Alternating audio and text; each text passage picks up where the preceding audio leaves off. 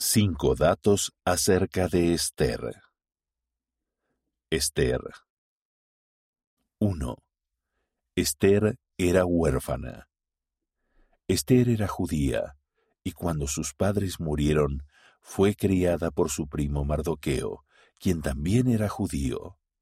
Véase Esther capítulo 2, versículo 7.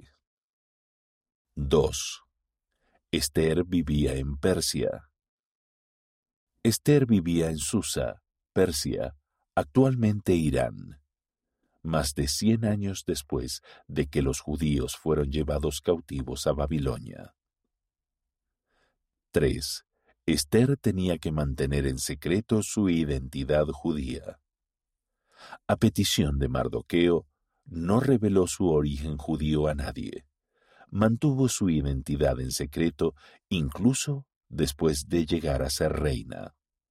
Véase Esther capítulo 2, versículos 10 y 20. 4. Esther arriesgó su vida para salvar a su pueblo. Durante la época de Esther, con frecuencia los reyes corrían riesgo de ser asesinados. Por lo tanto, para proteger al rey, la costumbre dictaba que nadie debía acercarse a él sin su invitación. Fue por ello que Esther arriesgaba la vida al ir ante el rey para invitarlo a un banquete donde podría revelar la conspiración de Amán para matar a los judíos.